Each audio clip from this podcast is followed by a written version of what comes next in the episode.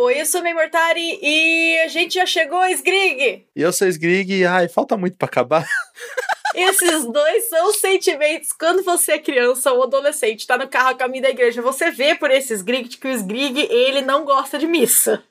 Eu ia perguntar se alguém abaixo dos 60 gosta. Sgrig, pelo amor de Deus. Quando eu era criança, eu adorava ir na missa, porque no fim da missa, antes de eu fazer a primeira comunhão, as crianças ganhavam pão. Ganhavam um pãozinho. Era um pão mal gostoso. Aí eu fiz a primeira comunhão e eu não podia mais. Na, na minha também. Só que a questão é, a padaria era do lado. Eles pegavam o pão da padaria do lado na minha. Ah, não, mas era o pão da padaria do lado. Só que a minha mãe ia comprar o pão pra mim, não ia. Eu gostava do pão da missa. Só que aí depois que eu fiz a primeira comunhão, eu não podia mais pegar o pão, porque daí eu já tinha a, a hóstia. Só que a hóstia não é um pãozinho. Então eu achei que foi uma desvantagem no fim das contas. Mas quem mais pode falar sobre rolês na igreja que o nosso convidado maravilhoso de hoje? Então, Cami, pode entrar e se apresenta pro pessoal. Oi, gente. Eu sou Camila Cerdeira, eu sou escritor independente e escritor do Se Liga Editorial. Tô com lançamento para sair agora dia 6. Não sei quando vai sair esse podcast. Então, 6 de abril vai ter um livro novo meu. Também sou autor de A Noite Cai, que é uma fantasia urbana que se passa aqui em Fortaleza, na minha cidade, que vai contar a história de duas bruxas de Yorubá, que têm a magia vinda de orixás, e que precisam passar por uma peregrinação por sete igrejas para fazer um lobisomem voltar à forma humana. Olha só, e aí por conta disso que a gente escolheu aí o tema de hoje, que é a nossa peregrinação de carro a caminho da igreja, mas na nossa, em vez de lobisomem, é livro. Foi a peregrinação levando um livro em várias igrejas. Pode ser um livro de lobisomem. Curiosamente, eu não vou à igreja porque eu nunca fui criado católico.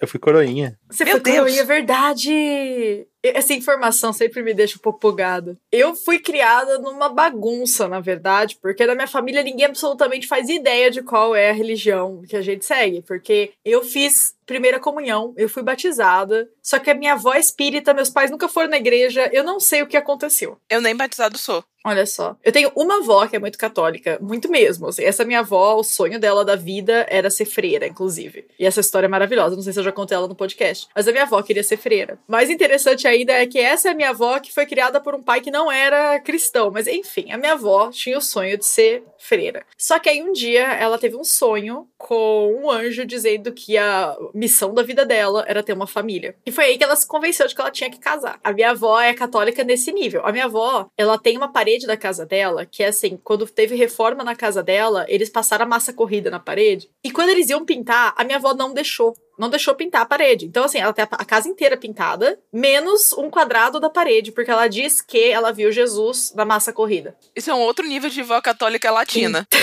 Sim.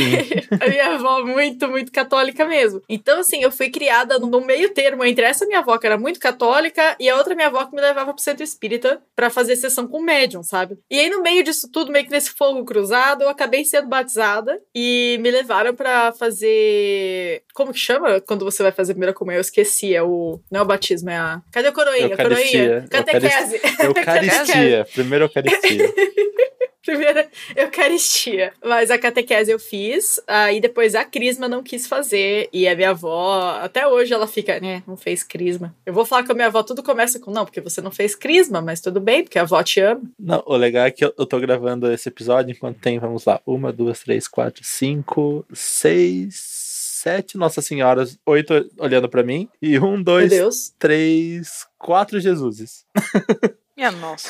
Pois é. Mas é isso, né? Então. É, eu aqui não tenho, não, não tem nada, mas o apartamento que eu moro, quando a gente se mudou, a primeira coisa que a gente percebeu é que era uma família cristã, porque tem um prego na parede em cima da porta e você consegue ver certinho a marca de um, do crucifixo que ficava lá antes. Tem uma sombra dele na parede, a gente nunca tirou, tá lá. É que esse quarto que eu durmo é o quarto dos meus avós. E depois que minha avó faleceu, eu comecei a dividir ele com meu avô. É, isso aqui nunca saiu daqui. Minha mãe não quer tirar, porque ela acha que vai dar alguma coisa te tirar do quarto. Então, né? Sei lá, não me atrapalha, então não tem porquê eu ir contra. Não, não, a gente não tem muito por que ir contra. Na casa da minha avó tem muita Nossa Senhora também, sempre teve muito crucifixo. Não tem problema. Eu acho, inclusive, eu não, não gosto daquele tipo de gente que a avó, tipo, fala benção e a pessoa fica, ai, não fala benção pra mim, não sei o quê. A minha avó fala benção, eu falo benção, avó, e pronto, é isso, é a intenção dela, é a religião dela. Não, e, Então, e eu fico tudo muito, certo. eu fico muito indignado com aquelas pessoas, tipo, a pessoa tá desejando algo da religião dela, tipo, sei lá, é, vá com Deus, Deus, ou sei lá, axé, independente da religião. Você percebe que ela tá te desejando com positividade. Por que você vai reclamar, mano? Ela tá te desejando bem. Exatamente, mas não, as pessoas elas têm que ir contra, entendeu? Você tem que ser contra. E isso é uma coisa que me irrita. Quando eu era adolescente, eu acho que eu, eu era meio que nessa pira do contra, assim, sabe? Mas hoje em dia eu já sou muito mais tranquila. Muito mais de aceitar a intenção das pessoas. Quando eu era criança, meus pais eram espíritas, então eles não me explicaram o rolê da benção. Eles falavam, fale com sua avó. Eu dizia, oi, vó. E ela me dava a benção. Eu fiquei, tá bom. Porque eu não entendi o que, é. que ela tava falando. Só fui entender mais velho. A gente demora para entender o que, que é a benção, né? Mas a minha avó sempre falou muito. E minha avó, as minhas duas avós sempre foram muito de rezar, benzer comida, essas coisas. Uma das minhas avós, ela levava o bolo, ela fazia bolo e ela levava do centro espírita dela, porque eu não sei qual que era o nome, mas ela falava que ficava bem. Ela chamava de bolo benzido. Eu não sei muito bem como funcionava isso. Eu sei que eu comia e ela ficava muito feliz porque eu tava comendo bolo. Tá tudo certo para mim. Eu também ficava muito feliz de estar comendo bolo. e eu fui criado na religião católica, eu ainda sou católico. Não tenho problema com a religião, nem com Deus, nem nada. Meu problema é com as pessoas da religião. Por isso que eu parei de ir na igreja, parei de querer assim, porque vendo de dentro, você vendo de fora você percebe, mas de dentro, porque além de ser coroinha, eu já participei de pastoral, essas coisas. Você vê que as pessoas que estão lá, elas não estão lá pelo bem, sabe? Elas estão lá porque elas querem aparecer para alguém, elas querem subir uma nas costas da outra para ter um ranking melhor. Então, sei lá, eu só desanimei e sigo aqui acreditando no meu cantinho. Porque, né, Deus é onipresente, onipotente, então não preciso estar lá. Justo. Inclusive, principalmente nesta época de pandemia, que não era pra gente estar tá indo na igreja. Eu falo isso com a minha tia o tempo todo. Ela fala, ah, eu quero muito ir na missa, eu preciso.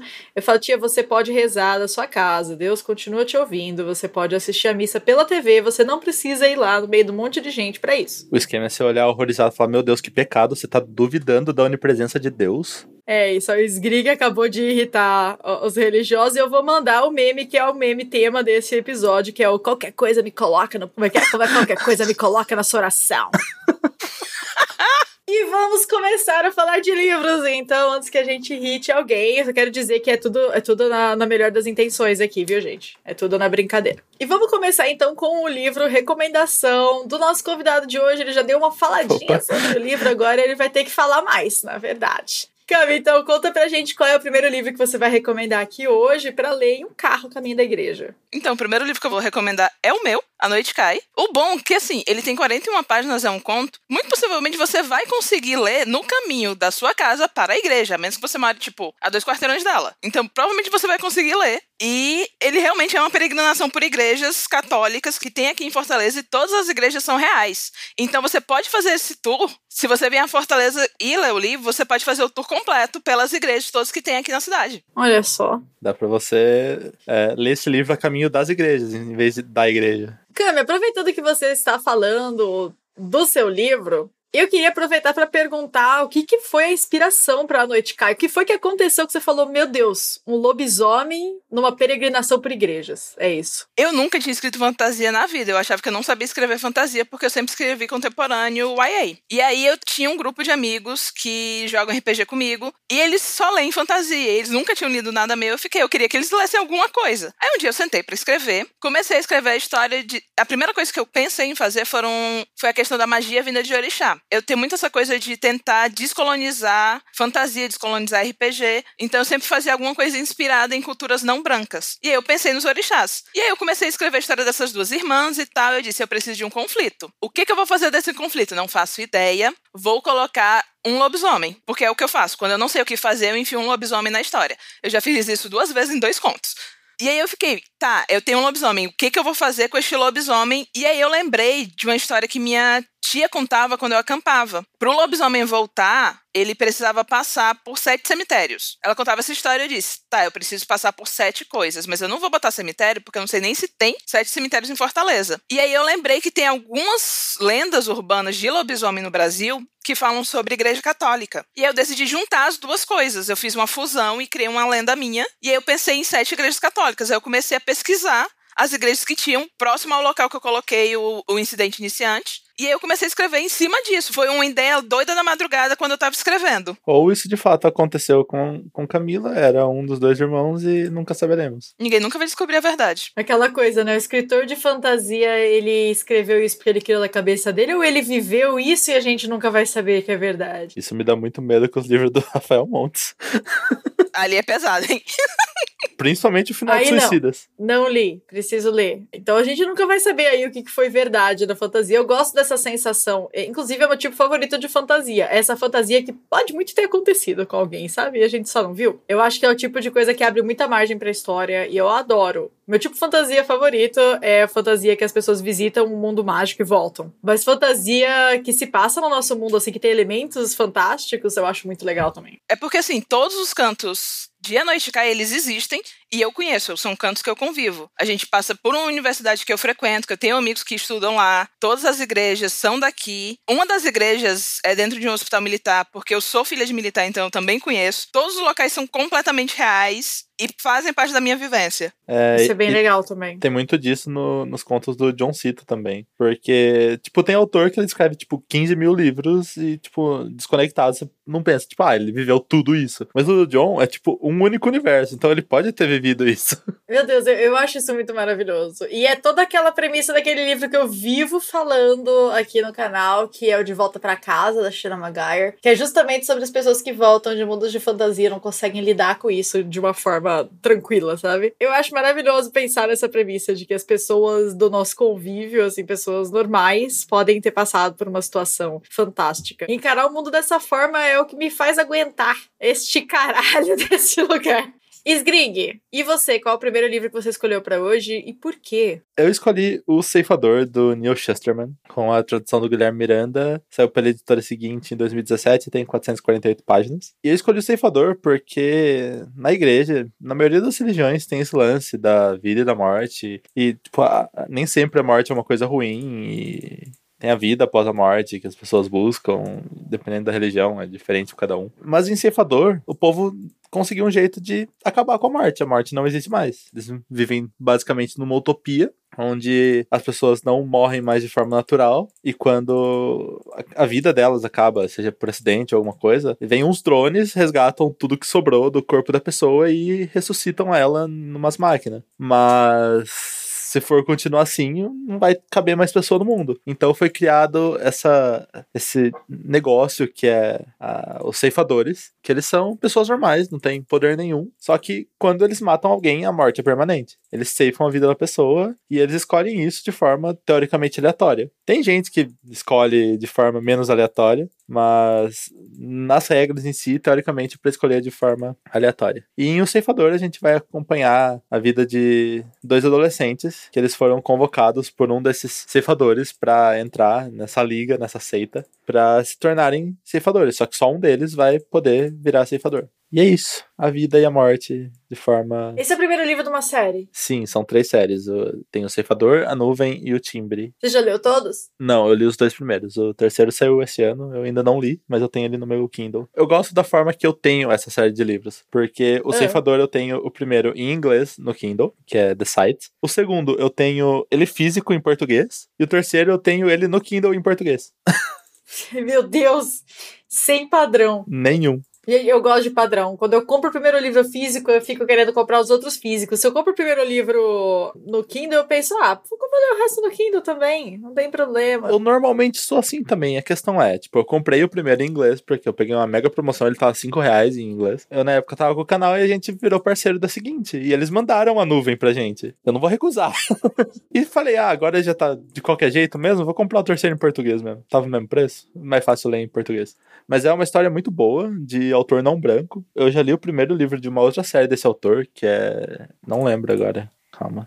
Que ele lida sobre isso de vida e morte também. Em que. Fragmentado, acho que é o primeiro, o outro livro. Basicamente, os pais podem abortar os filhos mesmo depois deles crescidos. Misericórdia. Sim, tipo, ah, seu filho tá dando muito trabalho, etc. Você vai fragmentar ele. Basicamente, tipo, é indolor e você vai, tipo, literalmente fragmentar, cortar vários pedaços dele e doar para outras pessoas. Que isso, meu povo? Não, só que, tipo, ele é escrito de uma forma que parece muito natural. Tipo, ah, nesse universo é, é isso e tá ok. Gosto muito da escrita do Neil. Tem no Kindle Unlimited o Fragmentados, inclusive. Tem no cu, galera. O Ceifador não tem no cu, infelizmente. Ah, eu quero ler. Vou ter que ir atrás disso. Mas o Ceifador vale muito a pena. Eu gosto muito da história. Pelo menos até onde eu li. Não sei, vai que caga no terceiro, mas até onde eu li tá muito bom. Talvez vocês estejam ouvindo agora o som dos meus dedinhos digitando na Amazon, procurando pelo livro.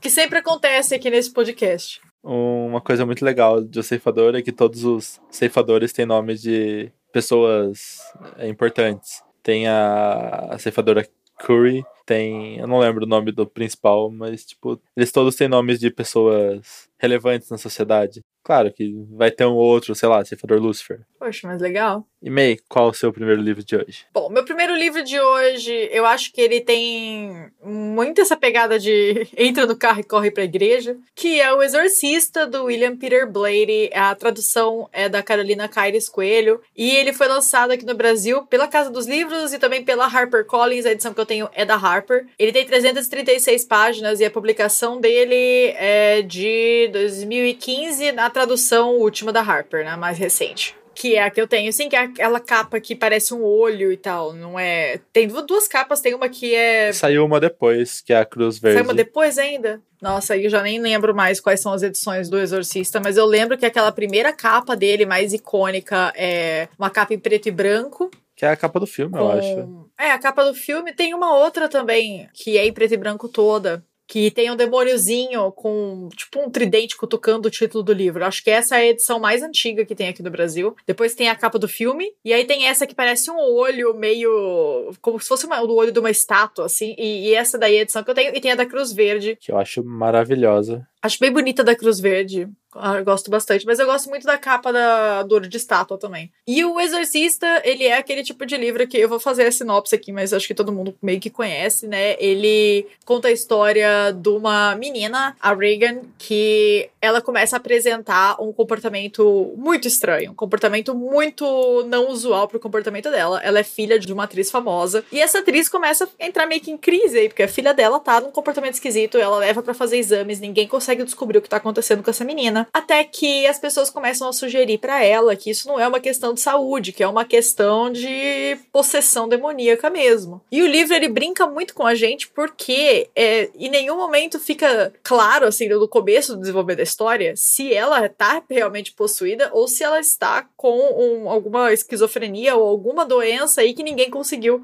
entender, que ninguém conseguiu diagnosticar. E eu gosto bastante desse livro porque eu acho que ele cria uma tensão muito forte. Ele não foi um livro que me deixou com medo, inclusive o Exorcista, é, muita gente fala que morre de medo do Exorcista. Eu acho que, por eu ter assistido esse filme numa época em que os efeitos visuais do cinema já estão muito mais avançados, ele não me deu tanto medo. Se eu tivesse assistido ele na época que ele saiu, eu acho que com certeza teria muito medo dele. Mas por conta dos recursos de narrativa dos filmes de terror de hoje em dia, quando eu assisti, ele, ele me pegou como uma coisa meio trecheira mesmo, que eu gosto, mas que não me causa, assim, tanto susto, tanto medo. Mas a história, ela mexe muito com a gente. Eu acho que uma das cenas mais enigmáticas para mim, uma das cenas mais marcantes, foi uma cena em que um dos funcionários que trabalham na casa dessa atriz, ele vai é, cuidar da menina e, a menina, e ele é um, ele é alemão, ele tem uma filha e essa menina, a Reagan, que tá possuída aí no, no livro, ela não fala alemão, ela não sabe nada de alemão, pelo que a história conta, mas ela vira para ele e ela começa a falar em alemão com ele. E é aí que todo mundo fica, meu Deus, é o demônio, é o demônio. E essa cena para mim foi a que mais marcou, foi a, a cena mais pavorosa, assim. Não foi aquela, aquela vira-cabeça, vômito, essas, esses nojeiras aí. Eu gosto de ler, mas não me dá tanta aflição. Agora, essa cena dela falar o idioma que ela não conhecia com o cara foi a cena que mais me pegou. É um dos meus livros favoritos de terror. Vivo falando dele. Acho que faz muito tempo que eu não falo dele aqui, porque eu não consegui encaixar ele nos nossos temas. Mas eu acho que ele é o tipo de livro que você vai precisar ler se algum dia você precisar correr para uma igreja. Talvez ele tenha aí algumas, algumas dicas de como lidar com pessoas falando alemão do nada. alemão não é uma língua que você aprende do nada. Eu tenho uma amiga que fala alemão do nada. Ah, é? É, do nada, ela- tipo, a gente começa uma call no, no Discord e ela começa a falar alemão. Parece que ela tá querendo me ensinar.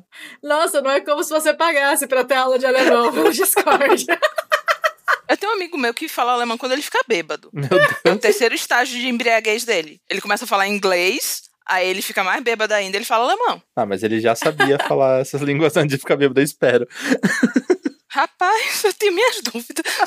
Garanto pra você que o alemão não é uma língua que a pessoa aprendeu do nada. Leu ali um livrinho e falou: "Ô, legal, vou falar um alemão aqui de boas. Porque, meu Deus do céu, faz desde 2010 que eu tô estudando esse negócio e vira e mexe eu falo: rapaz. Como que faz? Como funciona? Por que eu me meti nisso? Mas é muito legal. Ultimamente eu tenho pesquisado muito sobre linguagem neutra no alemão. E é muito louco, porque o alemão já trabalha com possibilidade de três gêneros dentro da língua deles no normal, assim, né? Só que quando eles estão falando de uma pessoa em linguagem neutra, eles estão criando mais um pronome. Então é uma loucura. E eu preciso ver conjugação disso tudo. É bem doido. Acho muito legal, inclusive.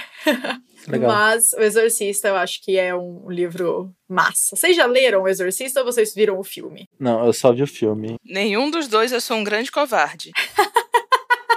Inclusive, eu tenho um DVD aqui da versão do diretor. Tem 11 minutos a mais. E eu gosto muito de como o William Peter Blade escreve, porque no Exorcista ele mandou super bem. E, e daí eu fui ler a Le- Legião, que é o livro tido como continuação do Exorcista. E pelo amor de Deus, eu, eu não sei o que, que aquele cara cheirou pra escrever esse livro, porque ele simplesmente chega com o plot do Exorcista e fala: Mas e se eu fizer isso aqui? Isso é uma investigação. Em vez de terror. E aí o bagulho fica muito, muito diferente, muito fora da casinha, assim. Mas o Exorcista eu acho que é uma obra incrível. Vamos pra segunda rodada de hoje? Vamos. Cami, conta pra gente o segundo livro que você escolheu pra ler A Caminho da Igreja. Então, o segundo livro que eu escolhi foi Um Milhão de Finais Felizes, do Vitor Martins. É outro livro nacional que foi publicado aqui pela Globo Out. Ele tem 352 páginas e ele vai contar a história do Jonas, que é um menino gay que vem de uma família extremamente religiosa. Não é religiosa católica, mas é uma família extremamente religiosa e tem cenas dele indo no culto e tal. E, e lida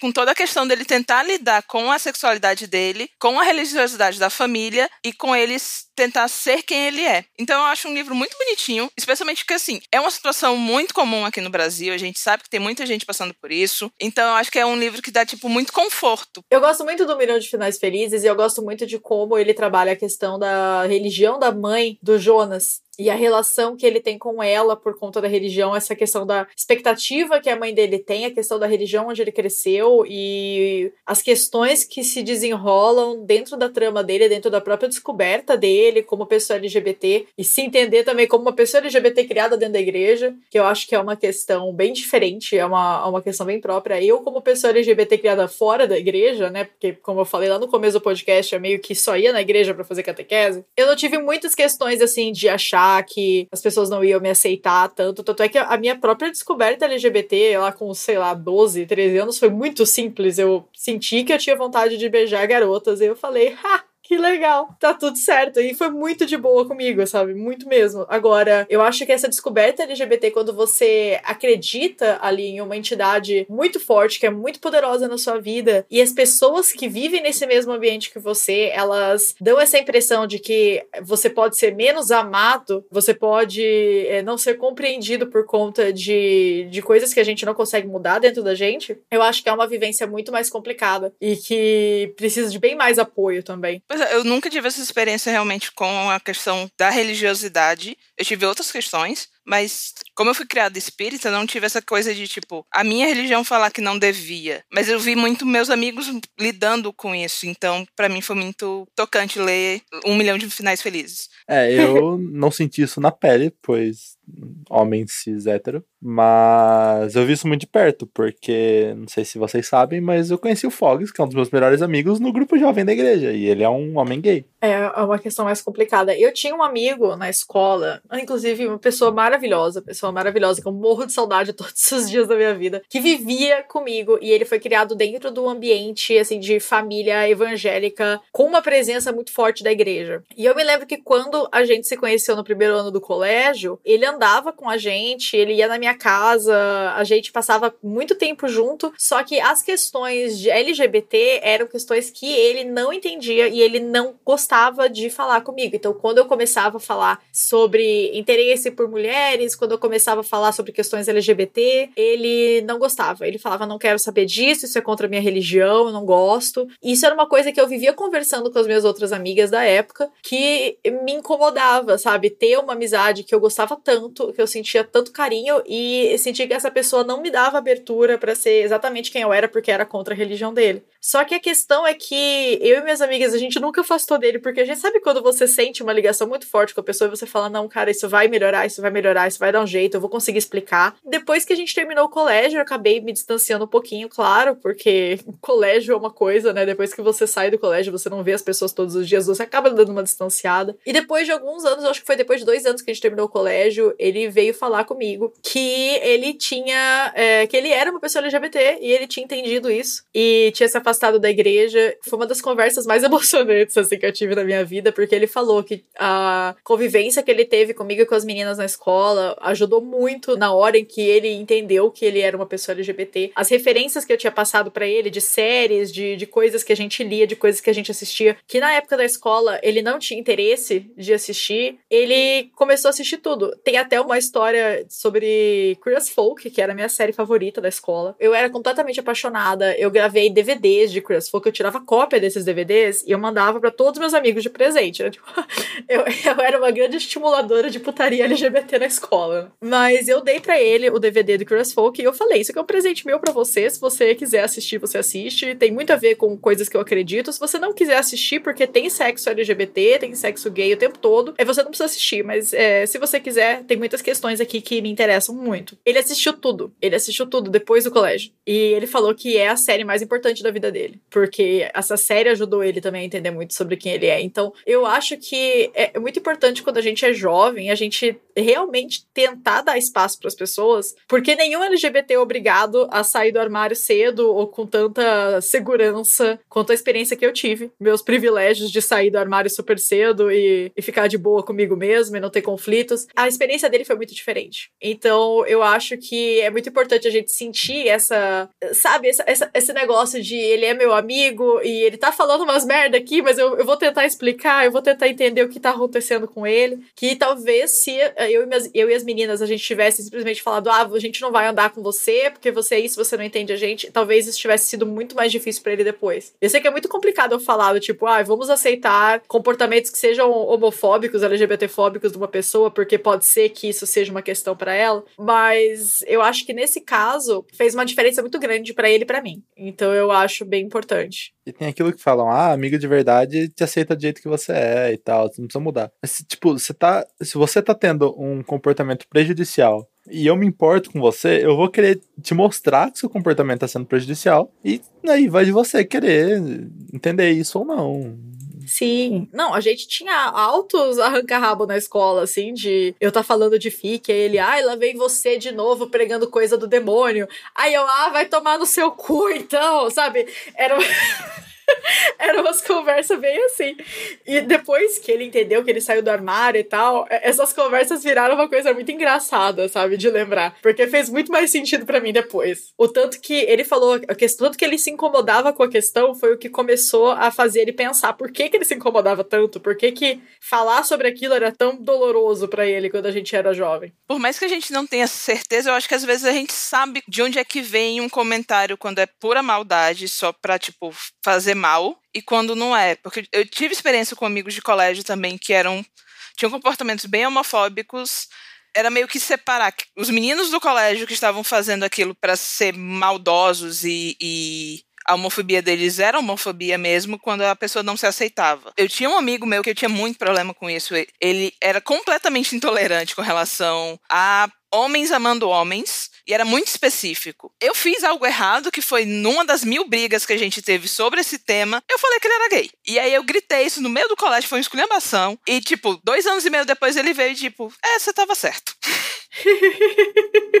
eu tenho uma vergonha passada no, no débito na época da faculdade, que eu tava muito louca numa cervejada. Eu tava muito, muito louca. E tinha esse amigo meu da faculdade que chegou para mim e pediu pra ficar comigo. E era o primeiro ano de faculdade, eu tinha 17 anos, eu estava louca, nem devia estar, mas eu tava. E aí ele veio e pediu pra ficar comigo. Eu comecei a rir e falei: Você é gay, amigo! Você é gay, para com isso! Ele era, ele saiu do armário um ano depois, mas a vergonha passada no débito eu nunca esqueço. Dele chegando pra mim e falando: Ô, oh, por que, que você começou a rir e me chamar de gay na frente da galera? Aí eu, eu fiz o quê? Aí o amigo me perdoa, sabe? Eu, eu realmente não sei. Aí ele, você acha que eu sou gay? Eu falei: Assim! Olha, acho, viu?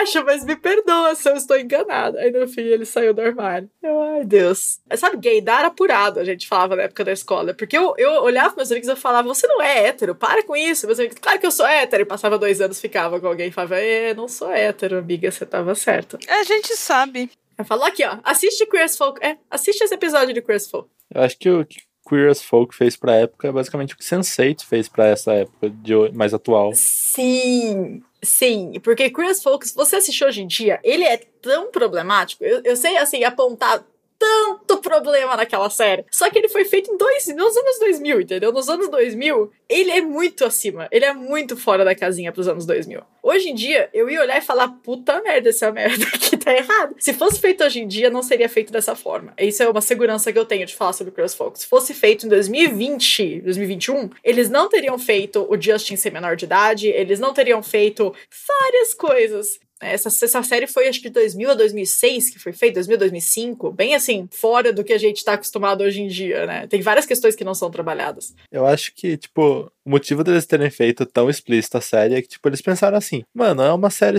sobre relacionamento LGBTQ. Quem vai proibir, vai proibir tendo sexo, não tendo sexo, vai proibir de qualquer jeito. Então, tipo, vamos meter sexo no negócio Não, e tem também, tipo, o canal, ele era feito pelo Showtime. Então ali era um canal fechado, que já tinha um histórico de fazer muitas cenas de sexo, mesmo nas séries que eram heterossexuais. Então eles meio que só vai. E tem toda uma questão, os personagens LGBT em séries antes de as Folk, eles eram a sexualidade deles era completamente removida da série. Inclusive depois disso, se você assistir séries como, por exemplo, Modern Family, que é uma série que tem um casal gay, mas que foi feita para um público mais, é, ai eu odeio isso, mas família, assim, sabe, entre aspas e muitas aspas, o, o casal gay, ele, ele, eles quase nem se beijam, eles dão um selinho, eles se abraçam.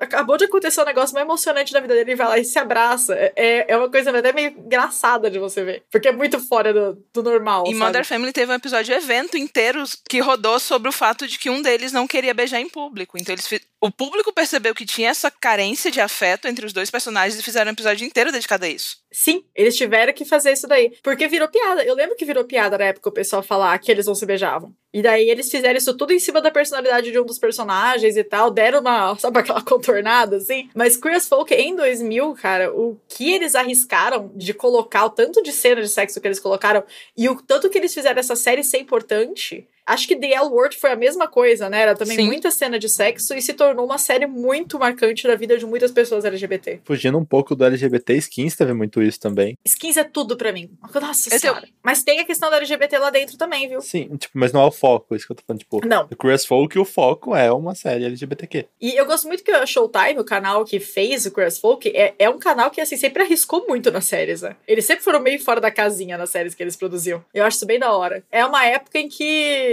tinha canal que só fazia só fazia série assim meio que no estilo Friends, sabe? Ah, vamos fazer essa série aqui sobre amigos. Você tinha aquela coisa do tipo Two Broke Girls ou coisas assim meio aquela outra que era com a a mina que parece a Katy Perry. Puta merda, não sei o nome de ninguém. Qual que é o nome The New dela? Girl, você tá falando da Zoe da Chanel. Isso, New Girl. Aquela mina que parece a Katy Perry. Tem umas 15. Nossa, gente. Ah, todo mundo parece a Katy Perry, que inferno. Brancos. Menos eu. Ah, mas tal hora, se tu deixar o cabelo crescer e cortar uma franja. Não, acho que nem a parte de deixar o cabelo crescer. Tem fases da Katy Perry que ela tá com cabelo loiro curtinho, o mesmo cabelo que a já teve. Não, gente, quando eu tô com o cabelo comprido, eu com o cabelo comprido escuro, todo mundo olha pra mim e fala: Você é turca? é, é, incrível, é incrível. Eu, eu fico tipo: Que? Eu só deixei o cabelo crescer, cara. Enfim, mas é, todo mundo parece a Katy Perry, mas eu tô falando da outra que parece a Katy Perry, que é a Zoe do Chanel e dessa série dela. E o tanto que a, eu já saí totalmente do foco, mas o tanto que a Showtime inovou com a essa série. Saiu gente, do, do foco, que, a gente falando? do que, que a gente tava falando, cara? Esgrig, conta pra gente seu segundo livro de hoje, vai. Meu segundo livro de hoje, num tema parecidíssimo, é a volta dos mortos-vivos. Do... Aliás, é a noite dos mortos-vivos e a volta dos mortos-vivos do John Russo. Tem a tradução do Lucas Magdiel e foi publicado aqui em 2014 pelo Darkside. Tem 320 páginas. A Noite dos Mortos-Vivos eu acho que é tipo o clássico do clássico dos filmes de zumbi, do George Romero, em que conta uma epidemia zumbi, onde os mortos começam a se levantar e as pessoas têm que dar um jeito de sobreviver no meio dessa pandemia. Dessa pandemia não, dessa epidemia. Quem tem que dar um jeito É de sobreviver nessa pandemia é a gente. E eu escolhi a volta dos mortos-vivos pra esse tema porque, bem, hoje é Páscoa, né? E eu gosto muito de, de zumbis no geral, eu gosto de Zumbilândia, eu gosto de Madrugada dos Mortos, e eu gosto muito de histórias de zumbi. Foi muito interessante ler esse livro, que é tipo um dos precursores da ideia do morto-vivo. Eu acho que é o primeiro, o, o- A Noite dos Mortos-Vivos, do George Romero, é o primeiro filme a usar zumbis como monstros. Sim. A gente já tinha a ideia de pessoas voltarem dos mortos, mas não nessa, nesse modelo tradicional aí, tipo, arrastando o pezinho e meio, meio thriller do Michael Jackson. E eu acho que foi exatamente nesse daí do George Romero que daí virou livro. Eu gosto desse livro. Gosto muito do filme, gosto muito do livro também. Seguimos sendo covarde não vendo essas coisas. É bem legal de assistir, sabe? Ele não tem um plot super muito louco assim, mas ele é importante pelo primeiro uso de zumbis aí como monstrinhos. Eu tenho vontade de ver porque zumbi eu consigo lidar. Eu não lido bem com espíritos, obsessões e, e esse tipo de coisa. Zumbi até que eu consigo. É, zumbi é uma coisa que eu tenho muito pouco problema com horror sobrenatural. Não costuma me dar medo. Zumbis, espíritos, monstros, qualquer coisa assim, não. O que eu tenho muito medo é assassinato, serial Serial killers killer. e gente vou morando no porão da sua casa sem você saber. Esse tipo de coisa. Gente, eu tenho pavor desse tipo de história. Tipo, Parasita. Eu assisti Parasita, nem era pra ser tão terrorzão assim. E eu fiquei apavorada, pensando, meu Deus, tem alguém morando na parede. Puta que pariu, tem um buraco na parede, tem gente morando lá dentro. Não, serial killer eu gosto. Eu adoro ver filme de serial killer, eu acho ótimo. Eu me interesso, mas me assusta mais do que o terror sobrenatural. É justamente por isso, eu não tenho medo do serial killer. Tipo, gente, serial killer eu posso matar o cara de volta. E aí ele não me mata, ele não vem depois. Ele vai matar ele com o Eu quê? sei três artes marciais, atirar granada e atirar. Ok. Tá, ok. tá. Você tem um motivo pra não ter medo de serial killer. Entendi agora. Eu, assim, tudo que eu tenho é o meu gato. Eu vou fazer o quê? Eu vou jogar o Lucinho nele. Falar, pega, Lucy, pega. Eu tenho umas facas, uns canivetes aqui no meu quarto, mas sei lá, o cara vai vir no meio da noite quando eu tô dormindo, então, tipo, meio que assim. É, eu vou atacar o serial killer com vidro de tinta de caneta. Enfiar a caneta tinteira no olho dele. Eu sou perigosíssima, amigos. Vocês não têm ideia. Dá pra matar com uma caneta tinteira ou uma caneta Bic. É só você bater aqui embaixo do ouvido. Você vai pegar a caneta Bic e bater embaixo do ouvido. Na parte molinha. Aqui, então, a gente veio falar de livro e apresentou forma de matar com uma caneta. Mas, ó, eu quero recomendar um filme pra vocês, que é o, o Freaky, No Corpo de um Assassino, que é um filme maravilhoso. É terror É comédia. aquele sexta-feira 13 que a Eita, menina não troca conheço. com um serial killer. É o Sexta-feira Muito Louca que a menina troca com serial Eu killer. quero muito ver esse filme. É o Sexta-feira 13 com o Sexta-feira Muito Louca. É muito bom. Mas enfim, antes do último livro, eu só quero pedir pra vocês olharem o o Discord rapidão. Eu vi. O quê? Ah, não! ah, não. Esse puto desses gringos, ele colocou uma foto minha, uma foto da Katy Perry. As duas com o mesmo corte de cabelo. É só aí que eu me pareci com a Katy Perry, no cabelo igual. Ai, saudade desse meu cabelo, inclusive, meu Deus do céu. Olha como eu era Essa foto, bonitinho. inclusive, foi eu que tirei. Foi, a gente tava comendo Mac, eu tava muito feliz. Vou postar essa foto e a foto da Katy Perry no Twitter quando sair esse episódio, lembrar. Aí As pessoas podem ver. Olha, gente, saudade de duas coisas, três coisas muito importantes nessa foto. Uma delas é muvuca, outra delas é o meu corte de cabelo loiro curtinho, e a terceira delas é a sobrancelha feita, que eu não vejo faz dois anos. Eu tava esperando ela falar, e a terceira é o Sgrig, mas não, tudo bem. Enfim, vamos pro próximo livro. Vamos pro último livro desse episódio. A gente saiu bastante do tema aqui. Qual é o seu último livro, May? O meu último livro é um livro sobre o qual eu falo bastante no canal, nas lives aqui, que é O Morro dos Ventos Uivantes, da Emily Brontë. O livro que eu li tá na tradução da Adriana Lisboa e editado pela Zarra. Publicado pela Zahar, com 480 páginas e foi lançado aqui em 2018 nessa edição. Ele é um livro incrível. Ele é o único romance escrito pela Emily Brontë. E quando eu comecei a ler esse livro, eu esperava uma coisa completamente diferente do que eu li. Porque eu vi o Morro dos Ventos Uivantes, os quotes, a estética do livro e as referências a ele em Crepúsculo. E eu achava que era um livro, assim, muito romântico, sabe? Um romance de época. Eu esperava ler uma coisa meio Jane Austen, sabe? E aí eu fui pega completamente de surpresa por esse plot que conta a história aí da família Earnshaw, que é uma família rica que mora no campo, e o pai um dia volta de uma das viagens dele para a cidade com um menino que ele achou Tipo, ele simplesmente achou e falou: Olha, o um menino que não tem onde, onde morar, eu vou levar ele para casa. Porque aparentemente nessa época isso era uma coisa, né? Normal. E aí ele leva o Heathcliff, que é esse garoto que não tem nem sobrenome, para casa, para ser criado junto com os dois filhos dele. O filho mais velho dele é, odeia o Heathcliff. Todo mundo odeia o Heathcliff. Ele sofre muito racismo, muita xenofobia durante toda a infância dele. Por ser uma pessoa não branca, por não ser inglês, por ninguém saber as origens dele, ele é tido como cigano, que era um dos, grandes xingamentos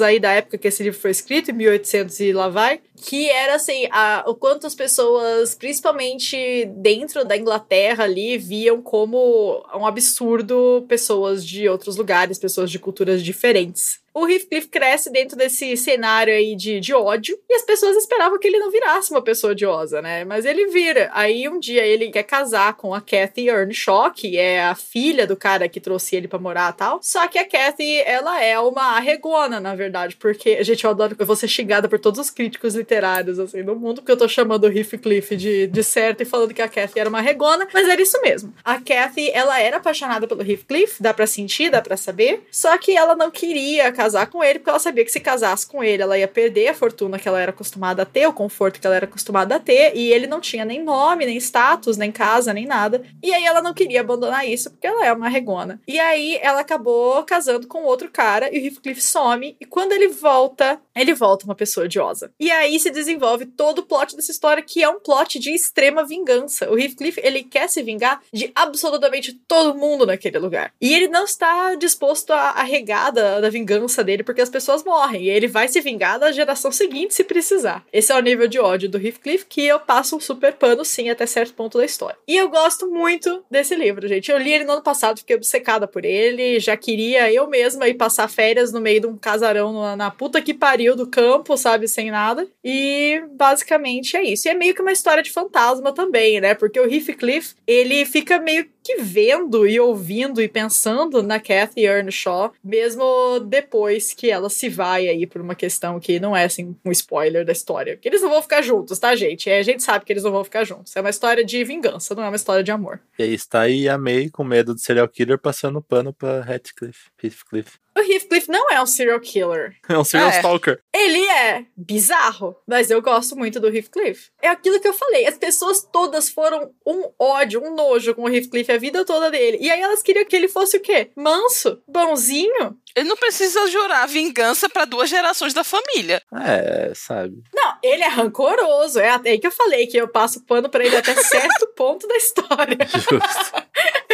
Mas é um personagem muito interessante e muito bem desenvolvido também. Eu gosto muito do desenvolvimento tanto do Heathcliff e das outras pessoas da família. A segunda Kathy também gosto muito dela. Inclusive, isso é uma coisa maravilhosa desse livro. Os nomes se repetem, tá? Todo mundo tem o mesmo nome. É um porre. E aí, então, você tem que ler o negócio com meio que a, a árvore ali da família na mão pra você entender o que tá acontecendo. É, Eu não julgo isso porque tem uma, umas pessoas que eu conheço que, tipo, o, o casal de pais se chama Breno e Suzette. Aí os filhos chama Breno com dois N's e Suzette com dois T's. Eu não vou falar nada porque o nome do meu irmão é Matheus Maurício, que é o nome do meu pai, Maurício. E fui eu que escolhi, mas eu tinha quatro anos de idade. Por um momento, eu achei que você ia falar, eu sou Camila e meu irmão é Camilo. Esse nível de desgraça ainda não aconteceu.